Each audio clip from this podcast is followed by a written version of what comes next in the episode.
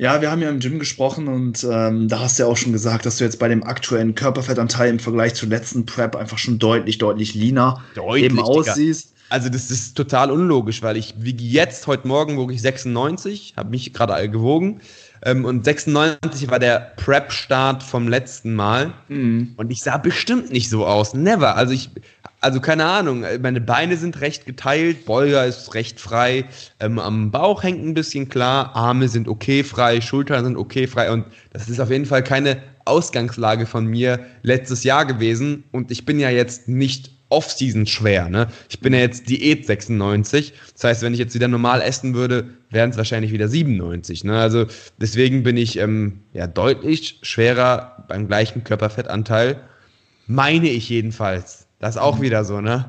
Also, ich habe zwar Bilder und Videos, aber wenn du nicht die Rahmenbedingungen konstant halten kannst, dann bringt dir das halt alles nichts. Mhm. Ohne Witz. Also, auch wenn du ein Video hast, wie du dann in einem anderen Licht stehst, bringt nichts. Du brauchst immer das gleiche, das exakt gleiche Szenario. Und nicht nur ein bisschen, ähm, außer du bist halt ein Anfänger und machst halt krasse Fortschritte und dann, dann ist es auch egal, ob du jetzt alles konstant hältst. Aber wenn es wirklich um so 500 Gramm, ein Kilo mhm. geht und das auch noch geheidet, also Körperfettanteil hoch, also versteckt unter Körperfett, dann ist es echt wichtig, dass du alles konstant hältst. Und selbst dann ist es schwierig, ne, unterm Fett das wirklich auszumachen. Ähm, ja, aber ich meine auf jeden Fall, dass, dass, dass, dass ich so mit äh, 97 Kilo praktisch nicht aussah. Mhm. Never. Wenn ich danach gehe, hätte ich wirklich zwei Kilo Muskeln aufgebaut. Safe. Ja. Wenn ich nur danach gehen würde, ja.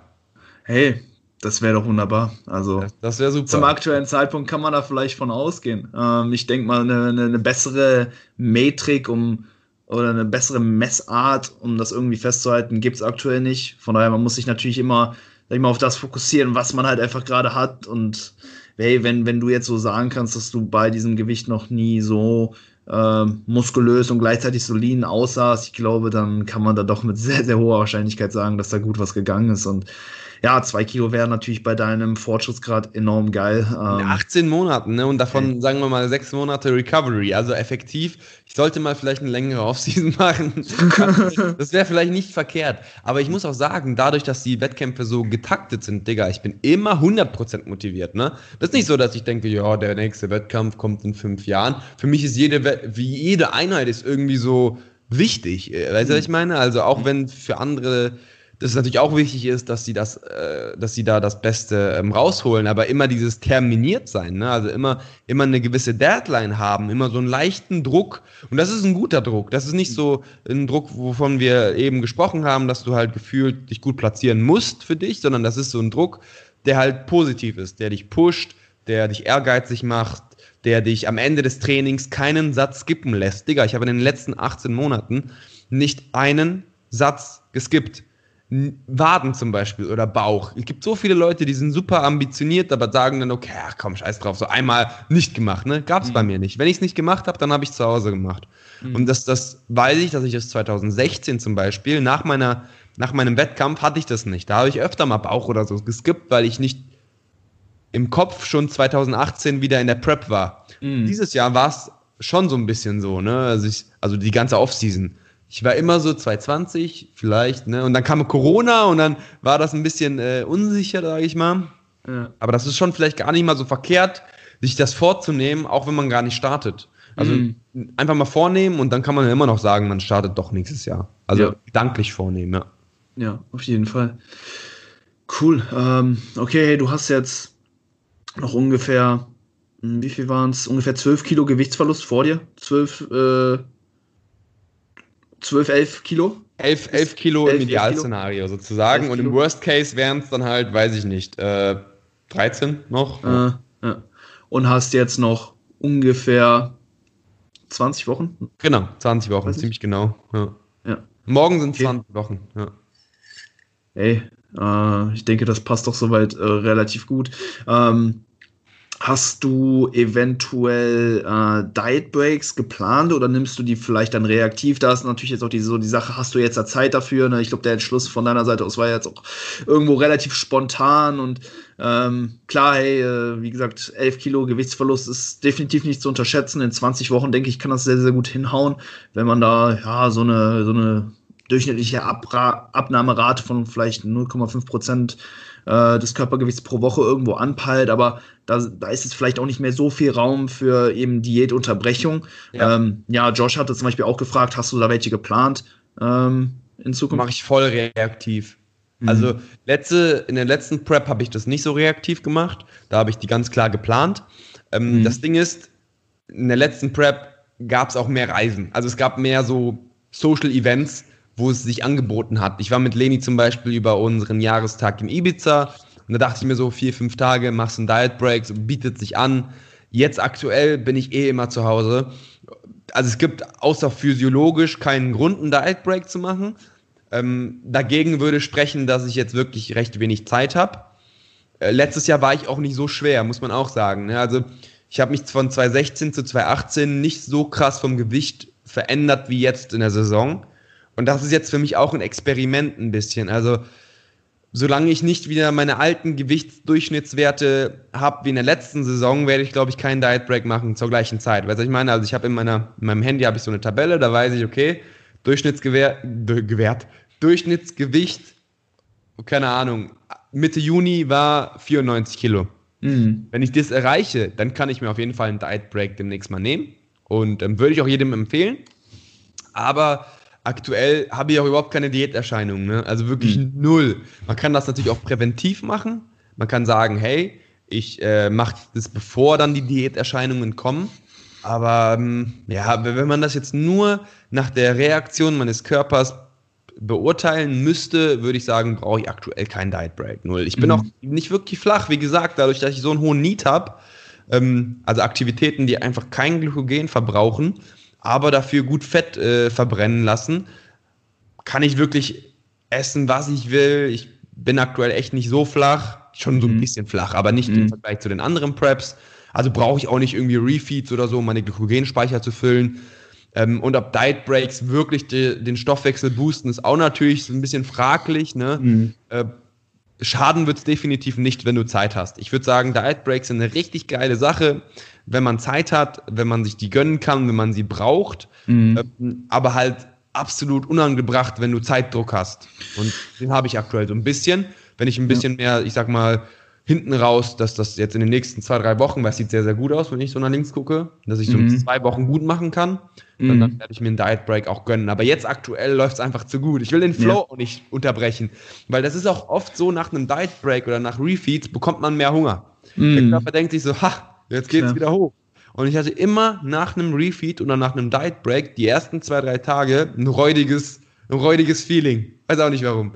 Danach war es wieder super, aber ähm, ich habe für mich gemerkt, je weniger Kalorienschwankungen ich habe, desto besser kann sich mein Körper damit arrangieren und denkt sich, cool, das passt so. Und es ist jetzt nicht so, dass ich jetzt weniger Need habe und das ist, dass, dass, dass durch einen Diet Break der Need höher wird, sehr viel höher und ich dann natürlich auf die gleiche Kalorien gehe wie vorher und dann ein höheres Defizit erzeuge. Das könnte ja auch natürlich ein Szenario sein, aber habe ich aktuell nicht im Gefühl, weil ich nehme mhm. aktuell bei der maximalen Gewichtsabnahmerate ab. Also schneller würde ich sowieso nicht abnehmen wollen. Mhm. Also mhm. ich nicht mehr Verbrauch. Also wozu? Also ich muss nicht mehr essen, ich muss nicht mehr abnehmen, ich performe gut im Gym, fühle mich gut. Du siehst auch, Need ist immer noch zack, zack, zack am Start. Yeah. Das auf Video sehen, dann die Gestikulationen sind noch da. Ja. Ähm, kann sich natürlich in den nächsten vier Wochen ändern. Aber aktuell, ja, würde ich sagen, eher reaktiv als mhm. geplant. Definitiv. Ich glaube, ja, so ein Diet Break ist natürlich auch etwas, was man im Vorhinein eben einplanen muss, weil das ja eben auch vorgibt, sag ich mal, wie du deine Kalorien oder dein Defizit vielmehr über die Wochen dann periodisierst. Ich meine, mhm. wenn du jetzt sagst, hey, ich baue jetzt so einen Diet Break reaktiv ein, dann musst du ja deine Weight of Loss in den Wochen davor irgendwo gut machen. Also es muss sich ja am Ende wieder rechnen. Ne? Ja, ist ja, ja, ne, wie gesagt, nichts, was man einfach mal so einstreuen kann und dann sagen kann, hey, ich mache jetzt einfach einen Diet Break. Nee, die Weight of Loss muss ja trotzdem stimmen. Genau, ähm, und genau. Da muss man halt eigentlich vorher schon die Zeit eben dafür einplanen. Ähm, ich habe auch äh, vor kurzem mit Steve Hall von äh, Revive Stronger, ja, so ein bisschen so über diese Body Fat Settling Point Theorie gesprochen, dass ja jeder von uns, sag ich mal, so eine gewisse Range hat, in der der Körper ähm, ja, physiologisch gut funktioniert, in der wir uns wohlfühlen und ab einem gewissen Punkt, da befinden wir uns dann einfach in diesem, ja, Körperfettmilieu, was einfach nicht langfristig durchhaltbar ist, wo man halt wirklich die Diätadaption extrem stark merkt und sobald wir im Prinzip ja, ich denke mal nicht, dass man hier von einer Schwelle äh, sprechen kann. Es ist halt vielmehr so ein Kontinuum, ne?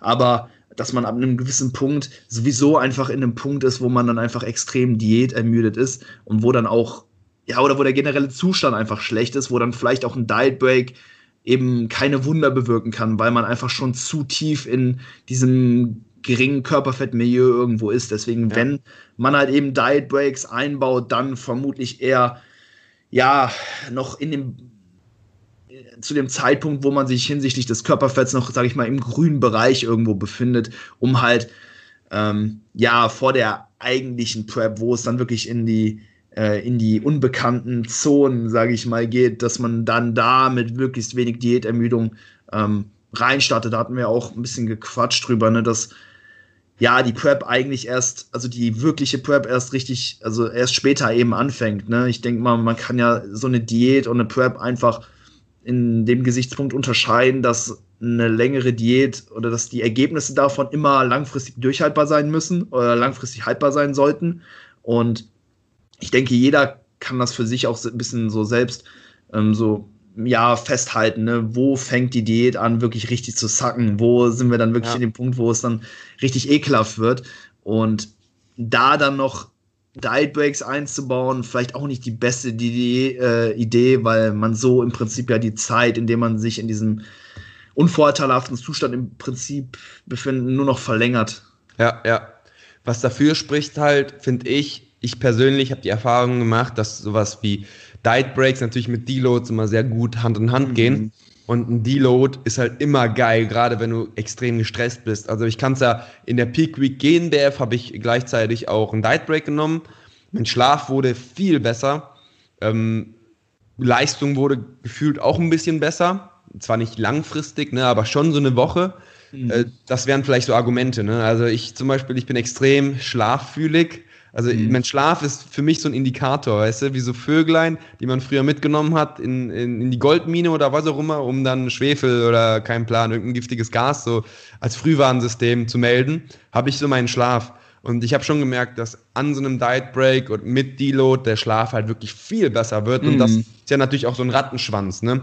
Mm. Ich, ich, ich habe das Gefühl, dass vieles, was du so erlebst, das ist immer in so einer Spirale wenn du ganz viele negative Tage hattest, dann ist es schwierig, auch im Mindset positiv zu bleiben, mhm. nicht zu stressen. Und ähm, man persönlich kommt dann in so einen Modus rein, wo alles abgefuckt ist. Ja. Wo dann irgendwie alles dich auch zur Weißglut bringt und du kannst es gar nicht mehr kontrollieren. Mhm. Und wenn du dann so ein paar positive Tage wieder hast, wo du gut schlafen kannst, wo du nicht äh, unbedingt dich töten musst im Gym, dann kannst du so positives Momentum aufbauen. Ja. Und mit diesem positiven Momentum fällt es dir dann schwerer, über Kleinigkeiten dich komplett abzufacken und dich zu stressen. Ja. Und das sind so ein paar Argumente, die ich auch nicht außer Acht lassen würde, ähm, dann einen Diet Break einzubauen, wenn es dir vielleicht schlecht geht. Aber klar, mhm. du musst es immer kompensieren. Entweder musst du vorher schneller abnehmen oder nachher schneller abnehmen.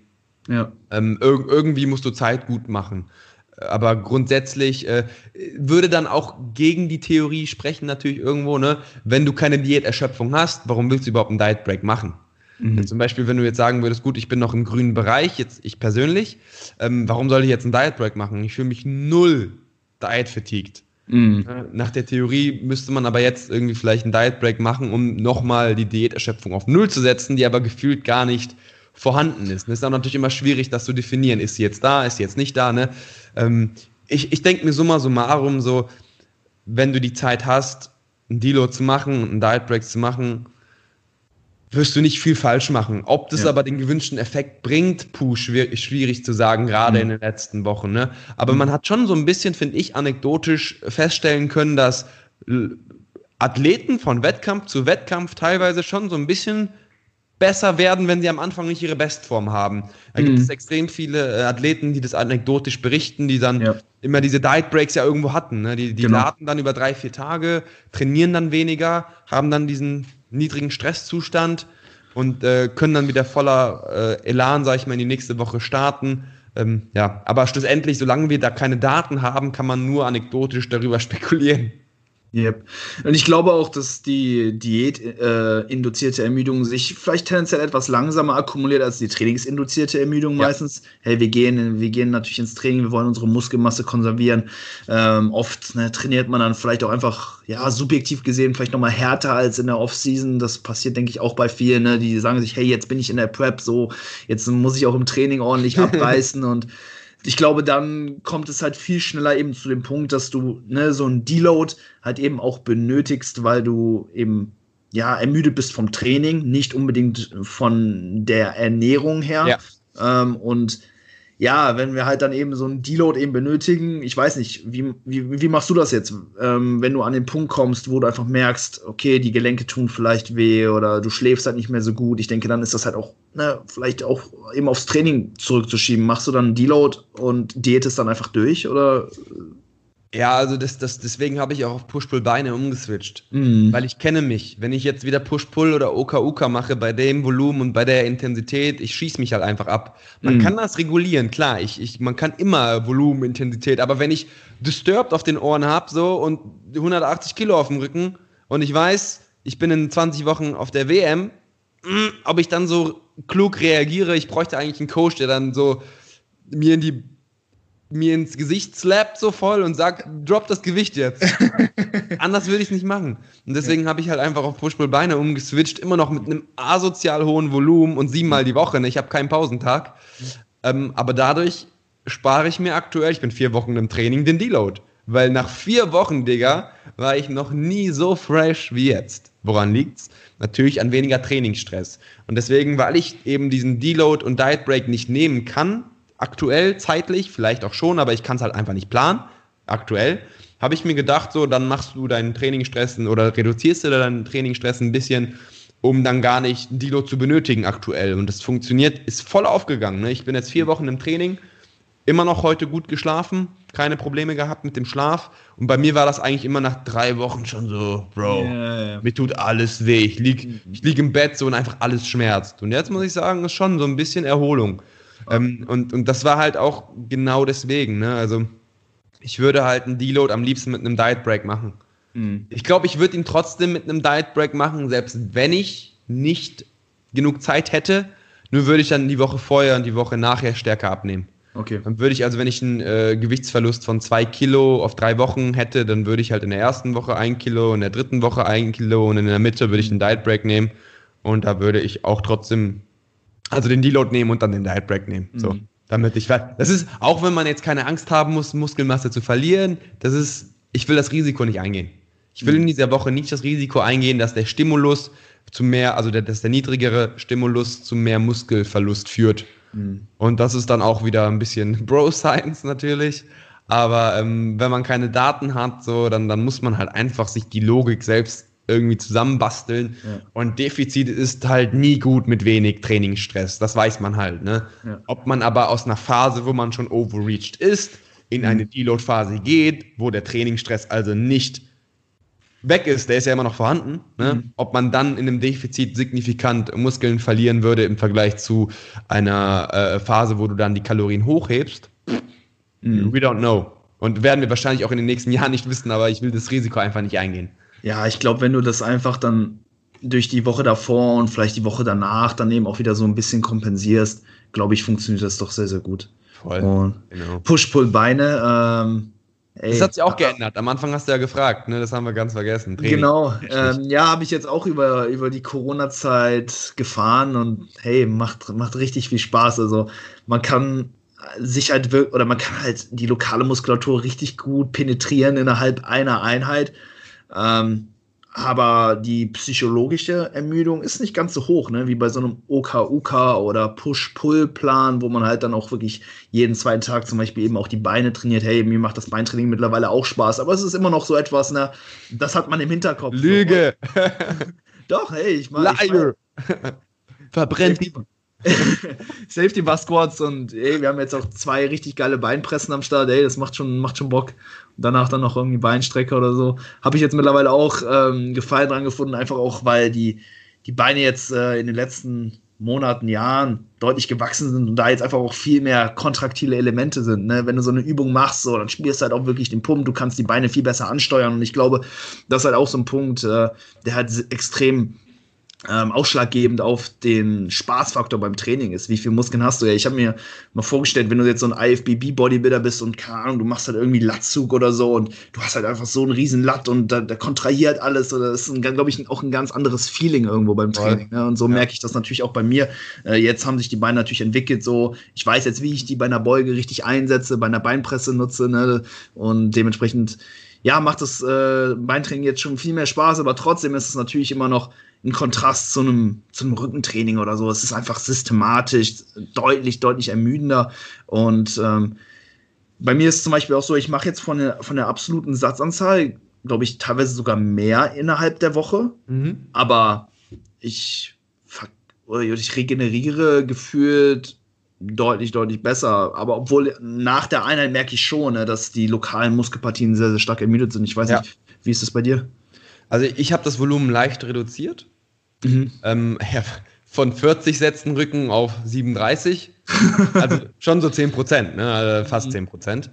Ähm, und äh, regenerativ stecke ich das sehr, sehr gut weg. Das Ding ist, bei so einem Push-Pull oder OKUK hast du halt extrem viel effektives Volumen. Ne? Du startest die Sätze meistens zum, zumindest äh, Rücken und Co., wenn du die priorisierst, komplett fresh. Also mhm. jede Rap geht so richtig ins Fleisch. Ne? Und bei einem Push-Pull Beineplan, so der 13., 14. Satz. Yep. Ob das dann jetzt so viel Damage, sage ich mal, noch, noch produziert oder was auch immer, ist halt mhm. die Frage. Ne? Und deswegen ja. ähm, fühle ich mich gefühlt schon deutlich regenerativ äh, ja, in einer besseren Lage. Mhm. Ähm, ja, aber das, das, daran merkt man es halt. Ne? Push-Pull oder OK-UK, wenn du halt das Volumen brauchst, ist schon nochmal was anderes. Ich möchte mhm. halt einfach aktuell nicht so hoch, äh, ja, stressmäßig, also mit einem hohen Stress trainieren. Das möchte ich aktuell halt einfach nicht. Und dafür bietet sich ein Push-Pull-Beine-Plan per Definition gut aus. Äh, ja, also gut aus? Nee. Gut an. Gut an, das ist das Wort. Siehst du schon die ersten Prep-Anzeichen? Ach, alles gut. Aber ansonsten macht, macht mir der Plan auch extrem, extrem ja. viel Spaß. Und ähm, ja, also ich denke, ich bleibe auch in der gesamten Prep bei Push-Pull-Beine. Ich glaube nicht, dass ich nochmal switche. Jetzt in ja. dieser Prep. Ja. Nee, aber das glaub, Volumen ist so ein bisschen weniger, ja, in der Woche. Mm, nee, aber ich glaube, damit fährst du soweit sehr, sehr gut. Auch wenn du halt jetzt eben nicht jede fünfte Woche oder so wie in der Offseason halt diesen Deload nehmen willst, dann glaube ich eine, eine, extrem gute Sache. Äh, Fit Meals bei Jay und Henry haben auch so ein bisschen äh, ja, nachgefragt, wie man das ähm, Trainingsvolumen jetzt in der Diät oder ähm, zum Beispiel auch in einem Minicut eben anpassen sollte. Würdest du da pauschal sagen, hey, da nehmen wir ein bisschen was vom Volumen weg oder? Ja, die Frage ist, kannst du das regenerativ verkraften? Ne? Mhm. Also wenn du ein Anfänger bist, würde ich sagen, ja, also ich glaube nicht, dass du da großartig einen Unterschied merkst von der Regeneration, weil du noch so viel Potenzial einfach hast, besser zu werden. Wenn du jetzt aber seit 20 Jahren trainierst, so eine zehnte Wettkampf-Prep machst und auf irgendwie 4000 Kalorien ein Volumen X verkraftest und gleichzeitig ist dieses X aber an deinem regenerativen Limit, dann wirst du dieses X nicht verkraften, wenn du 2500 Kalorien isst, per Definition, weil du hast es ja vorher mit 4000 verkraftet. Wie kannst du das gleiche Training mit 2500 verkraften, wenn da gar nicht mehr so viel Spielraum ist und du vorher aber am Limit warst? Deswegen, so als fortgeschrittener Athlet macht es immer Sinn, das Volumen in der Diät zu reduzieren, aber auch nur, wie gesagt, wenn du vorher am Limit warst. Und das sind die meisten. Mhm.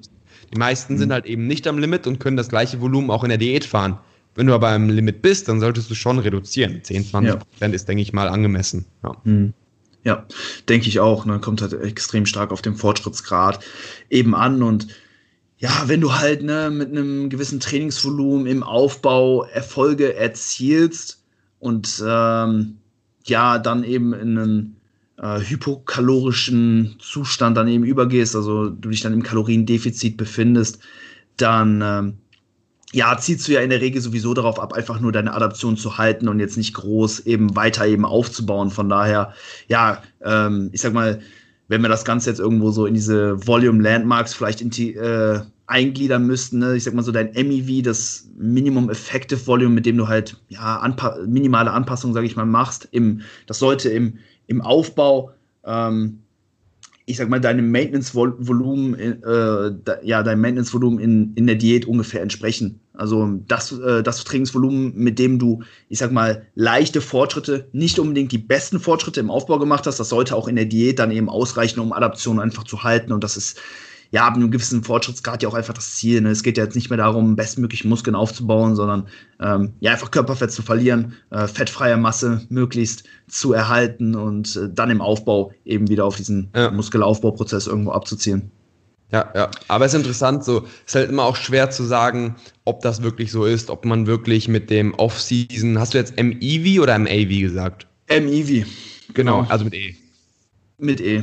Genau, weil das wird ja am Ende der Diät auf jeden Fall nicht so sein. Also am Ende der Diät würde ich sagen, ähm, brauchst du auf jeden Fall mehr Volumen als dein MEV mhm. von, von, von, dem, von der Offseason. Hängt auch wahrscheinlich von, von deiner ähm, von deinem Fortschritt ab. Ich denke mir, man fährt wirklich schon irgendwo am besten, wenn man halt so viel Training macht, wie man es mhm. halt verkraftet. Ne? Und das kann in der Diät auch unterschiedlich hoch sein. Also ich musste jetzt, wie gesagt, 10% reduzieren und ich verkrafte das. Ich würde keinen guten Grund finden, warum ich jetzt noch weniger machen sollte, ehrlich gesagt, weil mhm. offensichtlich nach vier Wochen nicht overreached, keine Verletzungen, Performance mhm. bleibt.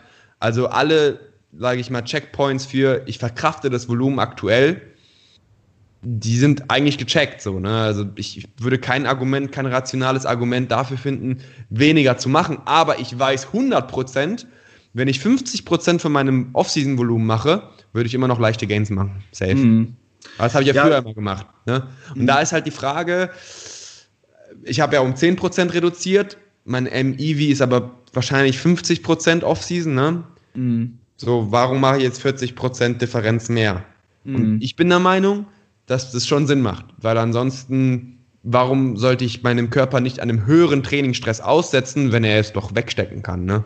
Ja. Klar, das ist halt enorm wichtig, ne, dass man sich da nicht jetzt irgendwie auf eine fixe Zahl oder so einschießt, sondern dass man halt immer noch weiterhin äh, ja, den Pr Prozess und eben auch das Outcome irgendwo genau. begutachtet. Genau. Ne?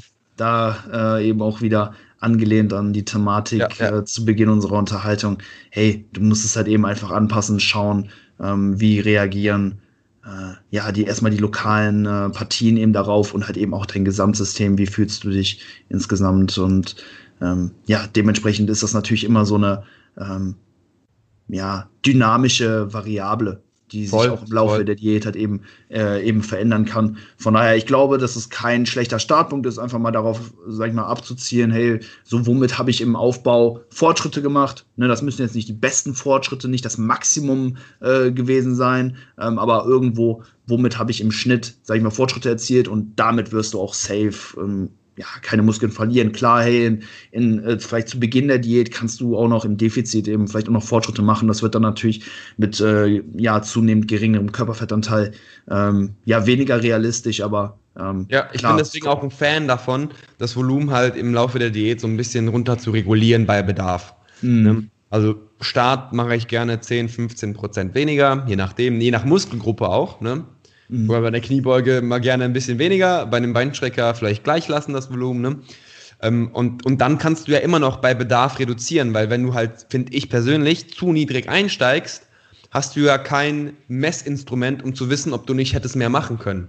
Mhm. Wenn du aber zu niedrig reduzierst, riskierst du einen Deload. So, das ist das Schlimmste, was passieren kann. Du riskierst einen Deload, ähm, dafür musst du halt einfach früh genug anfangen, Problem gelöst. Dann, dann ist es ja kein Problem mehr. Also nicht so wie ich zu äh, spät anfangen, sondern früh genug anfangen. Mhm. Meiner Meinung nach nicht so viel reduzieren, notfalls einen Deload machen und wenn kein Deload nötig ist, dann hast du alles richtig gemacht. Anderes Szenario, du reduzierst halt zu stark, nur weißt du ja dann nicht, ob du nicht hättest mehr machen können, weil du hast ja kein, mhm. hast, du, hast ja kein Symptom, was dir genau. erzählt, hey, du könntest eigentlich mehr machen, weil ja. die zackt ja. halt immer, ne? Also mhm. ich glaube auch nicht, dass du um 50 Prozent am Anfang reduzierst, nach sechs mhm. Wochen dann aber wieder erhöhst, ne?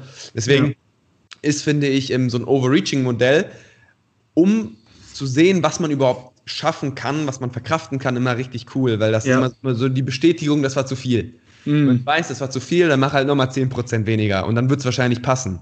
Wenn du natürlich nach zwei Wochen overreachst, dann weißt du, okay, das war viel zu viel. Ne? Aber wenn ja. du dein Off-Season-Volumen um 10, 15, 20 Prozent am Anfang reduzierst, dann finde ich, passt es meistens ziemlich gut. Und wenn du nach vier Wochen overreachst, dann weißt du, okay, vielleicht nochmal 10 Prozent, dann sollte es passen. Ja. Ja. So, so mache ich es halt. Ist halt sehr outcome-orientiert wieder. Ja, finde ich immer ein sehr, sehr guter Ansatz, weil ähm, ja, dieser Bedarf des Deloads einem halt eben auch immer irgendwo Gewissheit gibt. Ne? Man weiß, hey, man, man hat äh, jetzt genug in diesem Zeitintervall halt einfach reingesteckt und ich glaube, das ist dann eben auch immer so irgendwo eine Bestätigung. Ich denke, ja, du hast über die letzten Jahre enorm viele Referenzwerte äh, irgendwo sammeln können. Du bist natürlich jetzt auch, sag ich mal, sehr in, also du hast eine sehr starke Verbindung zu deinen äh, wie sagt man, Empfindungen, Sensations. Übertrieben so was, geworden, ne? naja. Ja, also, ja, also was äh, eben die Muskelpartien und halt eben auch deinen generellen Zustand eben angeht. Und du kannst natürlich jetzt eben auch das äh, oder dich einfach nochmal vermehrt eben auf den Prozess irgendwo auch orient, äh, orientieren, äh, fokussieren und dann halt eben auch ähm, ohne diesen Deload, sag ich mal, einen adäquaten Trainingsstress doch irgendwo treffen. Ne? Ja, ja. ja. Denke denk ich auch, es kommt mit der Zeit halt meistens. Mhm. Ne? Mhm. Ja, das ist das, das ist das Schöne, dass man halt auch, wenn man nicht unbedingt ähm, körperlich viel besser wird, wird man halt eigentlich mental viel besser und das zieht eigentlich oder, oder, oder im Kopf wird man halt einfach, was die Evalu Evaluation angeht, viel besser. Mhm. Und das zieht den Körper dann halt auch irgendwie immer mit. Ja. Deswegen glaube ich, ist es schwierig, ein genetisches Limit zu erreichen, ehrlich gesagt. Aber hättest du mich vor fünf Jahren gefragt, Sepp, wirst du irgendwann mit 88 Kilo fast auf der Bühne stehen. Also wenn alles gut läuft, ich weiß es ja noch nicht, ne, hätte ich gesagt, no way, Mann. No way. Niemals. Das sind acht Kilo mehr als 214. Mhm. Als ich die GNBF gewonnen habe, hatte ich 80 auf der Bühne. Mhm. Sechs Jahre später sind es acht Kilo mehr. Boah, das wäre also schwierig, aber sechs Kilo ist auf jeden Fall realistisch, sage ich mal jetzt ja. schon. Ne, wenn ich bei der GmbF 85 wog. Ähm, ja, das ist schön zu sehen. Äh, das hat mich, muss ich sagen, in meine in meiner Meinung so ein bisschen äh, nicht, nicht gefestigt. Was ist denn das Gegenteil? Also es hat mir das Gegenteil aufgezeigt, weil ich hatte immer so die Meinung, so noch drei Kilo maximal so und mm. meinem genetischen Limit angelangt. Mm. 2014 halt. Ne? Hat mir auch jemand, hat mir auch jeder, jeder damals gesagt, so, Sepp, was, was willst du jetzt noch machen? So, ne? Bist ja jetzt schon erfolgreicher Wettkampfathlet, so drei, vier Kilo, dann, dann ist Schluss. Und ich so, ja. ja drei, vier Kilo, wenn ich das irgendwann mal schaffe, dann bin ich zufrieden. Und jetzt bin ich auf jeden Fall fünf, sechs geworden, ne? Ja. Und ich habe ja immer noch zehn Jahre produktives Training vor mir. Mhm. Ja, ist schön zu sehen. Schön zu ja. sehen, dass, dass die ganzen äh, auch Modelle, finde ich, von Casey Butt und so. Kennst du das? Dass die Progression immer halbiert? Mhm. Dass du im ersten Jahr 12 Kilo Muskeln aufbauen kannst, dann okay. sehe ich nicht so. Nö. Also auch wenn das theoretisch vielleicht so wäre, ja, ist es definitiv anekdotisch nicht so und, und, und auch von, von, wenn man sich jetzt äh, mich als äh, Fallbeispiel an, anschaut, ist es auch nicht so. Nee, auf keinen Fall. Hey, da, spielen ja viel zu viele Faktoren mit rein, als dass man das in so einem Modell einfach irgendwie ja. so vereinfachen könnte. Ne? Also bei mir zumindest, hey, ich habe mich ja jetzt auch eben die letzten Jahre viel mehr eben auch mit der Thematik oder zunehmend immer mehr mit der Thematik beschäftigt und halt auch meinen Ansatz und halt eben auch meine mentale Herangehensweise, ne, wie du das eben auch gesagt hast, einfach immer weiter verbessert. Man, man, man wächst ja auch als Athlet und man schafft es ja auch im Laufe seiner Trainingskarriere immer bessere Calls, sage ich mal, zu machen. Voll. Also man wird halt Voll. auch immer besser darin, sich selbst zu coachen und man kann eben die die, man, man, sammelt halt viel, so viele Empfindungen über die Trainingsjahre, sodass man halt alles, was passiert, auch immer viel besser eben einschätzen kann. Definitiv, und, Mann. Ja, deswegen hey, sehe ich das auch nicht so, dass ich, dass ich die äh, Gains dann irgendwie, äh, ja, oder die Rate zu ne? halbieren sollte.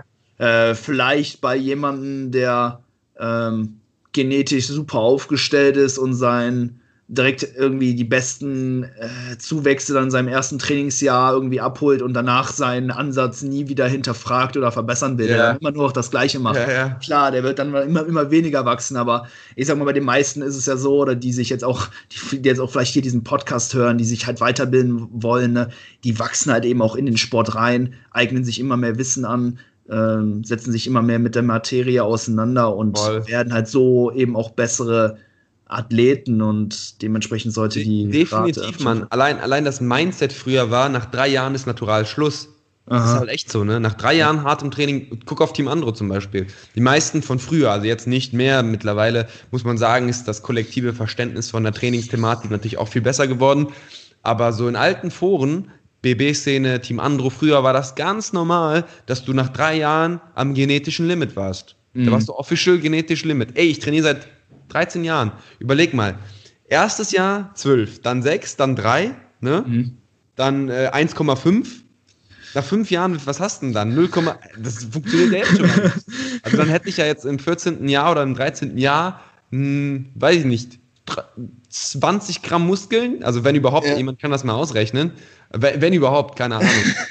Das ist ja, das wird ja immer die Hälfte. Also dann hätte ich ja dieses, diese Saison nur 10 Gramm Muskeln aufbauen dürfen, laut dem Casey Butt Modell. Ne? Ist mhm. natürlich schwierig.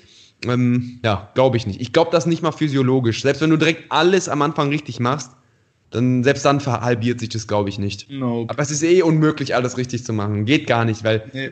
selbst wenn du deinen Gencode entschlüsseln könntest und dir jemand sagen würde, du musst genauso viel Volumen machen, alleine die Ansteuerung einer Muskulatur, ja. wenn du die Klar. verbesserst, Digga, ja. so und dann.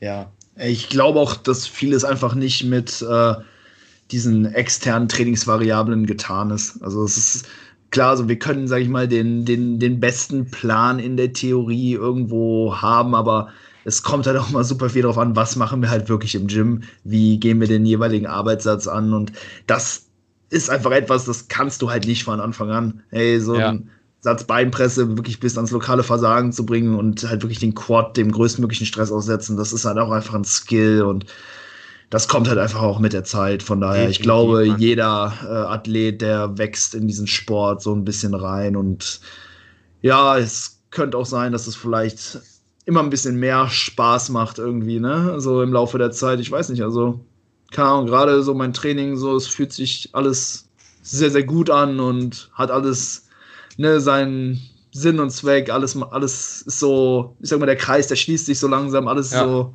passt langsam und ja, macht schon Spaß, äh, das so jetzt über die Jahre so observieren zu können. Hast du äh, irgendwie so ein, so ein gewisses Endziel im, im Natural Bodybuilding, dass wenn du, hey, wenn, wenn du jetzt WNBF Worlds gewinnst oder so, dann ist erstmal Schluss, dann wird erstmal eine Familie gegründet oder so? Oder was, was hast du vor? Äh, ja, also ehrlich gesagt weiß ich nicht, ob äh, ein Worlds-Titel bei den Pros mich dazu bringt, nicht mehr zu starten. Ehrlich gesagt, weiß ich nicht, ich glaube nicht. Also ich es macht mir halt einfach sehr viel Spaß, der gesamte Prozess. Es mhm. ist mir auch wieder bewusst geworden, ähm, dass es mir sehr viel gibt, einfach generell im Leben. Es, ist, es gibt eine gewisse Struktur, es ist ein Ziel, es ist ein Kampf, es ist eine Herausforderung. Es macht mir halt einfach Spaß ist das falsche Wort, aber es gibt man im Leben vielleicht irgendwo kurzzeitig einen Sinn. Ja. Vielleicht könnte man philosophisch auf diesen Nenner äh, sich einigen. Ich weiß mhm. es ehrlich gesagt nicht, aber grundsätzlich so, wenn ich die Worlds bei den Pros irgendwann mal gewinnen sollte, ja, geht es, glaube ich, genauso weiter. Also es ändert sich nicht. Es wäre mal lustig, irgendwann als Neddy äh, bei der Mr. O zu stehen, bei der richtigen Mr. O. Das, ja. das wäre lustig. Ne, das, das könnte man dann auch als Ziel danach mal haben, aber das Aha. ist total unrealistisch, wenn man mal ehrlich ist. Aber Classic Physik oder so, weiß ich nicht. Kein Plan. Wenn ich in Chris zehn Bumstead Jahren. muss ich in Acht nehmen. Digga, wenn ich in den nächsten zehn Jahren jeweils ein halbes Kilo Muskeln aufbaue, nochmal, ne, dann sind es fünf Kilo mehr. Und dann würde ich, glaube ich, gar nicht mal so kacke aussehen. Ähm, neben den Jungs. Also mhm. ich, will, ich will da nicht gewinnen oder so, aber so einfach mal teilnehmen. Dafür müsste ja, ich halt ja. Pro-Card haben, mich qualifizieren. Ähm, ja, das wäre wär so ein, wär so ein Fun-Ziel. So, so, ein, so ein ernstzunehmendes Ziel ist wirklich mal die Pros zu gewinnen äh, die WM bei den, also die WM bei den Pros. Das ist so das Höchste, glaube ich, was man so im Natural Bodybuilding erreichen kann. Ja. Und dann Just for Fun irgendwie mit 40 oder so mal bei der O zu stehen. Die haben ja auch ein Gewichtslimit, ne? das darf man nicht vergessen. Und ich bin ja schon für mein Gewicht recht schwer. Also ich sehe deutlich schwerer aus, als man Gewicht so vermuten lässt. Das liegt daran, mhm. dass ich zum Beispiel ähm, einen recht langen Hals habe, einen Kopf habe, der ist nicht rund, sondern eher oval, dann äh, lange Wadenknochen, an den Waden ist auch nicht viel. Kurze Oberschenkelknochen, eine sehr, sehr schmale Hüfte, ähm, nicht so viel Frame. Also ich habe alle Merkmale, um halt nicht so schwer zu sein. Wenn es hm. jetzt irgendwo einen Sepp gäbe mit kurzen Wadenknochen, mit langen Oberschenkelknochen, also genau andersrum im Unterkörper, einem kurzen Hals und einem kurzen Kopf, vielleicht einen runden Kopf, der müsste für die gleiche Optik locker 5, 6, 7 Kilo schwerer sein. Ist halt einfach so. Ähm, Und dementsprechend glaube ich, dass ist so ein Gewichtslimitsklassen, dass, dass ich da vielleicht somit noch sechs Kilo mehr Magermasse eventuell irgendwann mal in zehn Jahren äh, den letzten Platz machen könnte, aber äh, da sein könnte, so sagen wir es mal so. Ähm, wir werden es ja sehen. Wenn ich dieses Jahr bei der IFBB starten sollte, wird man ja sehen, wie ich neben so Leuten aus der Classic Physik aussehe. Ja, vielleicht gehe ich auch voll unter. Aber wie gesagt, das ist so ein Fun-Ziel. So. Was, mhm. was will man danach noch machen? Also, mhm. was würdest du mir vorschlagen? Was, Powerlifting? Keine Ahnung. Wäre auch eine Option, ne? Hey, why not? Ja, ja ich glaube, da gibt es super viele Sachen, die man noch machen könnte. Keine Ahnung, Weightlifting oder so. Strongman. Ich muss sagen, ich habe extrem viel Respekt vom Weightlifting und ich, ich admire das voll, wenn die das gut können, aber es ist, mhm. glaube ich, zu spät für mich. Mhm. Und ich bin niemand, der irgendwas machen möchte, wo der halt so voll schlecht drin ist. Weil, realistisch gesehen, im Weightlifting werde ich nie auch nur Mittelmaß. Also, so, wenn du dir mal anguckst, wie früh du damit anfangen musst, Mhm. Und ähm, Sport anzufangen, um dann irgendwie äh, im unteren ein Viertel sich zu befinden, weiß ich nicht. Da mache ich lieber Raids. da raid ich lieber Ogrima in meiner Crew. PvP, also. Oder Sturm bin. Ich weiß es nicht, Mann. Aber, aber keine Ahnung. Kannst du mir, kann, kannst mir sagen, äh, kannst du mir was vorschlagen, was ich dann. Hey, aber ist doch schon ein lustiges Goal, oder? Irgendwann mal bei der Mr. O zu stehen, bei, den, bei der richtigen Mr. O, ne? Ähm, und, und, und da der Classic Physik so den letzten Platz zu machen oder so, keine Ahnung. Einfach nur mal, um draufgestanden zu haben in den nächsten zehn Jahren. Ähm, ja, wäre auf jeden Fall ein lustiges Ziel, aber das ist, das nehme ich halt nicht so krass ernst. Ne? Also Pro-Wettkampf WM gewinnen, das ist so, glaube ich, mein Hauptziel, ja. Cool. Hey, vielen, vielen Dank, dass du dir heute die Zeit genommen hast. Ähm, ich glaube, sehr, sehr, viel, sehr, sehr viele geile Insights dabei. Vielleicht quatschen wir nochmal, wenn es dann äh, ja, näher auf den Wettkampf zugeht. Dann können wir vielleicht auch nochmal so ein paar Dinge, die wir heute besprochen haben, nochmal so rekapitulieren und ja, nochmal so ein bisschen hin, äh, hinterfragen, ob das alles dann wirklich so ja, hingehauen hat. Ähm, Gerne, Mann. Oh, Gerne, ohne klar. die Deloads und mit dem Auswärtsessen und so. ja, ja, cool. klar, klar. Ja, ja. Gerne. Nice. Ja, logisch. Ähm, hey Sepp, wir packen am Ende ne, von jeder Episode immer noch einen Track auf, auf die Spotify-Playlist. Irgendein Track, den du gerade sehr gern hörst beim Steps machen? Oder? Ich, ich, äh, beim Steps machen höre ich eigentlich keine Musik. Da arbeite ich meistens oder höre mir Podcasts an, aber ich kann mal direkt mal gucken, was so ganz oben ist. Ähm, Sacrifices von Big Sean. Nice. Das passt ganz gut, weißt du?